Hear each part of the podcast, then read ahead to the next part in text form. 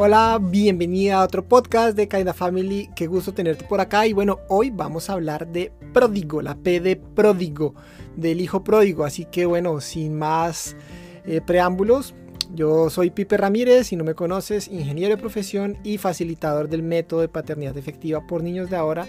Y con este llamado de acompañar a familias, a padres y a madres como tú, como yo, para que nuestros hijos y las siguientes generaciones pues tengan mejor vida, mejor propósito y un mundo mejor. Así que la parábola del hijo pródigo. No sé si la has escuchado, si la has leído. Si es así, perfecto, recuérdala porque no voy a tomarme ahorita el tiempo de leerla. Quiero más bien como examinarla.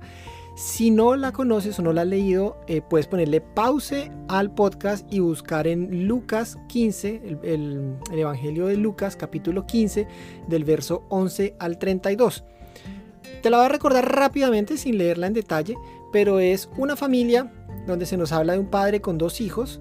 No conocemos el resto de la familia, mamá, el resto de cosas no sabemos, pero eh, uno de los hijos le decide pedir al papá la herencia el papá se la da, el hijo se va, la desperdicia, la gasta en demasiadas cosas, después termina trabajando alimentando cerdos con hambre, que aún quiere comer de los cerdos, y el hijo vuelve en sí y dice, oiga, en la casa de mi papá, aún los que trabajan con él comen bien. Yo me voy a devolver y voy a pedirle perdón a mi papá y voy a decirle que me deje ser un jornalero al menos para comer allá. Y efectivamente regresa, el papá lo ve, le abre los brazos, corre a él, lo recibe, hace fiesta, lo cambia, le pone anillo, bueno, mil cosas que están ahí, detalles muy importantes. Y en esas también el otro hijo, el que nunca salió de casa, le reclama y le dice, ¿cómo así? Porque hizo todo esto. Y bueno, el papá le dice, entra, participa, siempre, siempre lo que ha sido mío es tuyo. Y bueno, eso es en resumen. Eh, te invito a que la leas, la recuerdes y quiero más bien aprovechar los minutos que tengo contigo aquí para contarte qué aprendemos con nosotros como papás, porque esta, este podcast es desde la paternidad. Hay muchísimas enseñanzas desde el hijo pródigo, de cómo nosotros nos podemos ver como hijos pródigos, de cómo nos vemos a veces como el hermano que no salió, de cómo también podemos ver a Dios Padre como el Padre de esta parábola y todo eso es muy válido y es de bendición. Pero hoy quiero es mirarlo desde el punto em, del papá como papá humano. Y eso es lo que te quiero eh, como compartir hoy. Entonces, enfoquémonos en el padre. ¿Qué cosas buenas tiene el padre que podemos ver en esto? Y, vamos a ir explorando nosotros qué aprendemos de este papá. Por ejemplo, el papá confía en Dios. Y confía en Dios aún, más que de lo que confía en el hijo. ¿Cómo así, Pipe, que confía más que con lo que confía en el hijo? Porque si, si hubiera sido tú, si hubiera sido yo, y mi hijo me pide eso, uno le dice, ay, no, no, no, no, no, no, no, olvídese, yo sé que usted se la va a gastar en mil cosas, yo sé que usted la va a perder, yo sé, yo sé, yo sé que usted, yo sé que usted, yo sé que usted. Y yo como yo sé más que usted, pues no quiero que a usted le pase nada y entonces no le voy a dar la herencia porque el papá en esta parábola, en esta historia, no hace eso. El papá, por el contrario, dice, ok, te voy a dar la herencia. El papá confiaba en Dios, el papá sabía que seguramente el hijo la estaba pidiendo por la motivación incorrecta. El papá seguramente sabía que el hijo se la iba a gastar, a, desperdiciar y que se iba a estrellar contra el mundo en algún momento. Pero el papá sabía que el hijo tenía que pasar por eso para aprender algo. Y el papá confiaba que el hijo volvería. Confiaba en Dios. Por eso al final, me salto al final de la parábola cuando dice el papá lo vio a lo lejos. Quiere decir que el papá todos los días esperaba que el hijo volviera. No sé cómo era la, casa, porque obviamente es una historia, cómo sería, pero el papá frecuentemente miraba al horizonte, miraba al camino y decía, ¿será que por ahí viene hoy? ¿Será que por ahí viene hoy? El papá confiaba, sabía que se iba a estrellar, sabía que iba a tener que vivir hambre y humillación, pero también sabía que le había enseñado al hijo lo necesario para que el hijo pudiera volver. Le había mostrado el camino para que el hijo pudiera volver. Y entonces aquí te pregunto, nosotros como papás, tú como papá, tú como mamá, ¿cómo haces, cómo eres cuando de pronto tu hijo te pide algo que tú sabes que pues no es lo mejor? Y no quiero con esto que te vayas al extremo de no, tenemos que darle a nuestros hijos todo lo que pidan. No, no es eso lo que quiero y pues que Dios te dé la sabiduría y el balance. Porque no es que mi hijo me pide cualquier cosa y se la voy dando de una vez pues porque sí. No, pero también a veces tenemos que soltar y confiar confiar en Dios, confiar que aunque tu hijo se estrelle, que aunque sepa que eso, comer eso de pronto le va a hacer daño, o que salir a ese lugar le va a traer algunas consecuencias, o que no estudiar para el examen y priorizar la película los amigos le va a traer unas consecuencias. Es más, que aún a veces algunas amistades no le van a aportar. ¿Cómo manejamos eso? Claro, debemos decirles sí, debemos prohibírselos, hasta qué punto. Eh, yo no soy quien para decirte hasta qué punto le debes hacer. Dios te dará esa tranquilidad y esa, esa línea. Pero sí mirando a este padre, el padre, más allá de ser permisivo, fue confiado en Dios. El padre dijo, mira, te doy, te doy y puedes usarla y te doy la libertad. Ya eres una persona adulta, ya te he enseñado las cosas, ya conoces el camino, ya sabes que está la casa de tu padre y te lo voy a dar, aún sabiendo que de pronto no lo vas a usar de una manera sabia. Confío en Dios. Y espero que regreses. Y el hijo se fue. O sea, y el papá no fue, no, no te vayas, no, ¿qué vas a hacer? No, quédate, no, no, tampoco se fue ni humillando, ni prohibiendo de, esta casa usted no me sale, no. El papá soltó, el papá soltó y, y creo que para, para, para, todos esa es una enseñanza, cómo nosotros soltamos. Claro, es diferente si tu hijo tiene 7 años, si tiene 2 años, así tiene 18, así tiene 20. Pero es que hay veces que teniendo hijos con mayoría de edad nos cuesta soltarlos.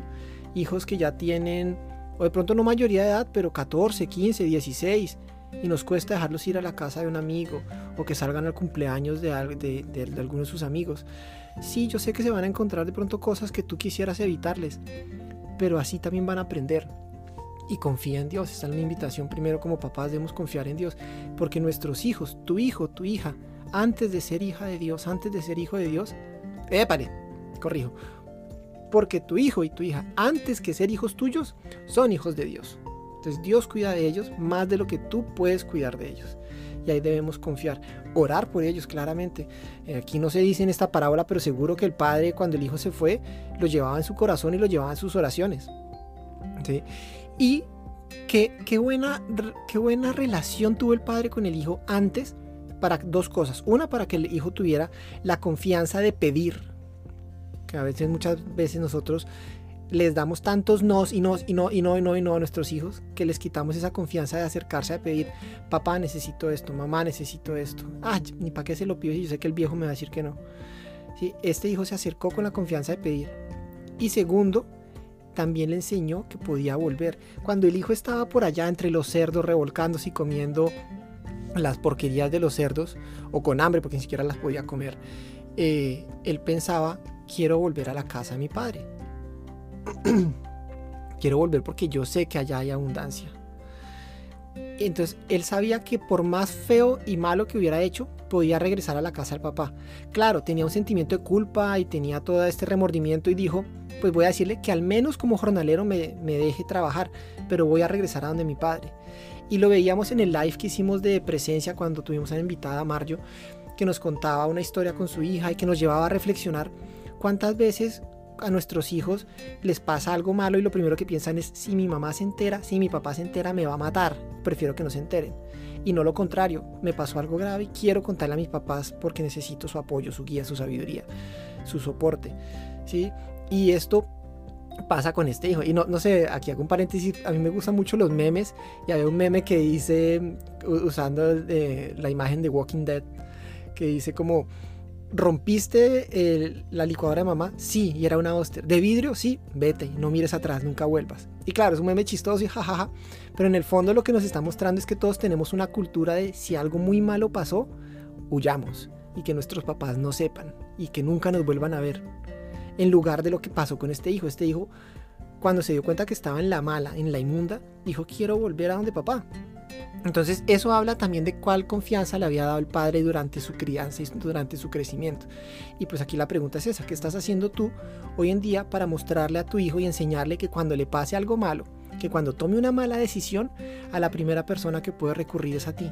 Si de aquí a mañana tu hijo adolescente o tu hija adolescente salen de casa, salen con esta persona que de pronto tú les habías dicho que no, pero les da la libertad y confía y queda embarazada o deja embarazada a su novia, que no salga a pensar en abortar, que no salga a pensar en huir, que no salga a pensar en negar al hijo eh, con tal de que ustedes, de que tú no te pongas brava, sino lo contrario, que pueda venir a casa a decir, mamá, la embarré, hice algo que de pronto no debía haber hecho, pero quiero contarte. y quiero tu apoyo y quiero sacar este, este hijo adelante. O sea, como que en esas situaciones este padre hizo algo muy bien y algo muy sabio durante mucho tiempo con constancia, con perseverancia, porque su hijo sabía que podía regresar, no huir. Eh, el papá confiaba en lo que había sembrado, confiaba en Dios, no perdía la esperanza, por eso miraba y miraba y decía, algún día va a regresar.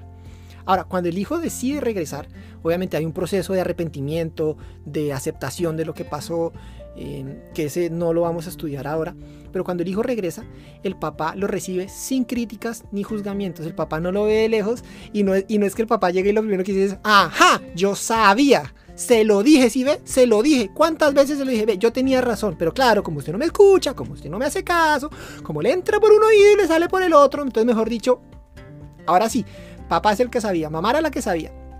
No, por el contrario, este padre de esta parábola lo ve y se alegra, y se alegra de ir a recibirlo. en, en, en, ese tiempo seguramente sus papás usaban eh, como mantas, batas grandes que cubrían sus pies y para él salir a recogerlo tienen que correr. Para correr se levantaba la bata para no caerse. Y también se habla en los estudios que a ellos mostrar sus pies y eso era como algo que no era una tradición. Pero el papá como que levanta la bata y decide romper tradición a un ser, vulnerable, bajarse de ese estatus que tenía para salir a recibir a su hijo. Entonces nosotros a veces nos toca bajarnos al nivel de nuestros hijos, eso, a recibirlos y abrazarlos. Y miren esta parte que es súper bonita. Lo abraza y lo besa en medio de la suciedad y de la porquería y del pecado que traía el hijo encima. Y esto lo resalto porque hoy en día a nosotros nos cuesta mucho hacer eso. Si mi hijo está en pecado, si mi hijo está cochino, yo prefiero decirle, ay no, no, no, mi hijo, usted viene oliendo a trago otra vez. A, mí no se me acerque, ¿sabe? Vaya y bañese, cambie y todo. A mí no, no me venga a saludar así. O, no, usted otra vez con ese olor a cigarrillo o a marihuana o a lo que sea. No, qué porquería, usted a esta casa no me entra así, bote esa ropa. No, usted no me saluda. ¿Cierto? O, otro ejemplo. No, usted está viviendo con esa, con esa novia suya, usted sabe que yo no estoy de acuerdo con eso, no me la traiga aquí a la casa, ni se le ocurra venir con ella. Y que hay un almuerzo del domingo, no, o viene solo o no vienen, o sea que no venga ni usted ni venga ella, hasta que usted no acepte que no sé qué. Y lo que hacemos es un rechazo y estamos no solo rechazando el pecado, que está muy bien y claramente debemos rechazar el pecado, pero estamos rechazando a la persona que está en pecado, y en este caso al hijo. Este padre en la parábola lo recibe así, seguramente este hijo venía oliendo a mico, oliendo a cerdo, oliendo a porquería, a barro, cuántos días sin bañarse, sin ropa, y el papá lo abraza y lo besa así. Y eso no quiere decir que el papá estuviera aceptando que era bueno lo que había hecho el hijo y hago esta claridad. Porque si tú decides abrazar a tu hijo en pecado, sí debes hacerle em, la claridad de no estoy aceptando tu pecado, pero te estoy aceptando a ti. ¿Sí? Claro, puedes venir aquí al tiempo en familia a comer en la mesa aún con esa persona con la que estás saliendo, em, que, que están viviendo juntos o aún después de haber hecho lo que hayas hecho. Y no estoy aceptando lo que hiciste, pero a ti sí te estoy aceptando y a ti te estoy amando, porque amo más a tu espíritu, a tu ser, a lo que Dios hizo en ti, que a lo que tu pecado y tu carne está haciendo. Y entonces es mirar más allá. Y este papá me, parece súper increíble con todo el dinero que tenía y la posición social que debía tener. Se levanta la bata, se baja como de ese pedestal en el que está y va y lo abraza en medio de toda la porquería en la que veía el hijo.